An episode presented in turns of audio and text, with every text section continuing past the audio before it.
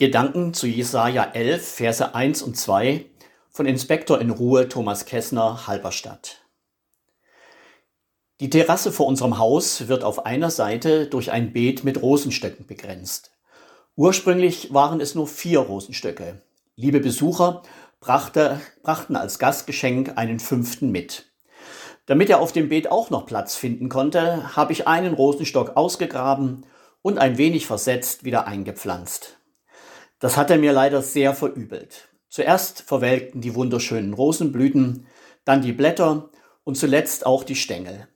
Der arme Rosenstock bot ein jammervolles Bild. Es schien, als ob es mit ihm zu Ende geht. Nur noch eine Handvoll Blätter hingen mehr tot als lebendig an ihm herum. Ich wollte das jämmerliche Gewächs schon herausreißen und durch einen blühenden Neuerwerb ersetzen. Doch meine Frau sagte nach biblischem Vorbild, lass sie noch das eine Jahr. Und eine Freundin bestärkte sie mit den Worten, Rosen sind zäh. Vor zwei Tagen betrachteten meine Frau und ich das jämmerliche Gewächs mal wieder aus der Nähe. Und was sahen unsere Augen? Ein kleiner neuer Trieb zeigte sich an einem der Stängel, die eigentlich wie tot aussahen. Das Volk Juda glich in den Jahren der Gefangenschaft in Babylon unserem Rosenstock. Alles schien verloren und tot zu sein. Die Heimat, der Tempel, der Gottesdienst. Da wagt der Prophet Jesaja, neue Hoffnung zu wecken. Er erkennt die Zeichen der Zeit. Die Machtverhältnisse werden sich ändern. Die Rettung naht. Gott wird sein Volk befreien. Jesaja nimmt das Bild eines Baumstumpfes auf, aus dem ein neuer zarter Zweig sproßt und verkündet, und es wird ein Reis hervorgehen aus dem Stamm Isais und ein Zweig aus seiner Wurzel Frucht bringen. Auf ihm wird ruhen der Geist des Herrn, der Geist der Weisheit und des Verstandes, der Geist des Rates und der Stärke, der Geist der Erkenntnis und der Furcht des Herrn. Noch lag das jüdische Königshaus am Boden, aber es bleibt nicht bei der wehmütigen Erinnerung an die große alte Zeit mit Königen wie David oder Salomo.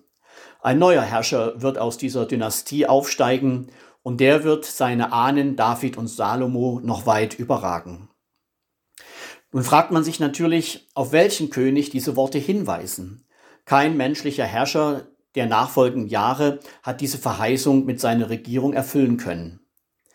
In ein paar Wochen werden wir wieder von der Erfüllung dieser Verheißung singen. Es ist ein Ros entsprungen, heißt es in einem unserer Weihnachtslieder. Es ist ein Ros entsprungen aus einer Wurzel zart. Wie uns die Alten sungen, von Jesse, also von Jesaja, kam die Art und hat ein Blümlein pracht, mitten im kalten Winter, wohl zu der halben Nacht. Das Röslein, das ich meine, davon Jesaja sagt, hat uns gebracht alleine Marie, die reine Magd. Aus Gottes ewigen Rat hat sie ein Kind geboren, wohl zu der halben Nacht. Die Geburt Jesu, die wir zu Weihnachten feiern, war zunächst auch nur ein ganz kleiner Anfang. Kaum jemand hatte ihn mitbekommen.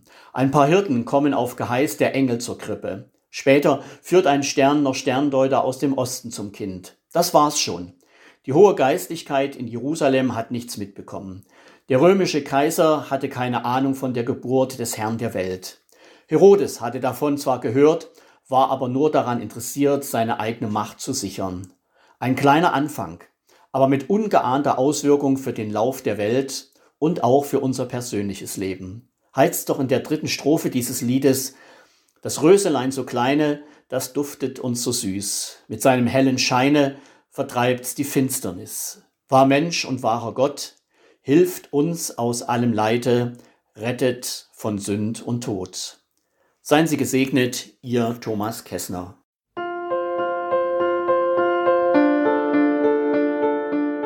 Dies war eine Folge aus unserem Podcast In einem Jahr durch die Bibel, ein Projekt des Gemeinschaftsverbandes Sachsen-Anhalt.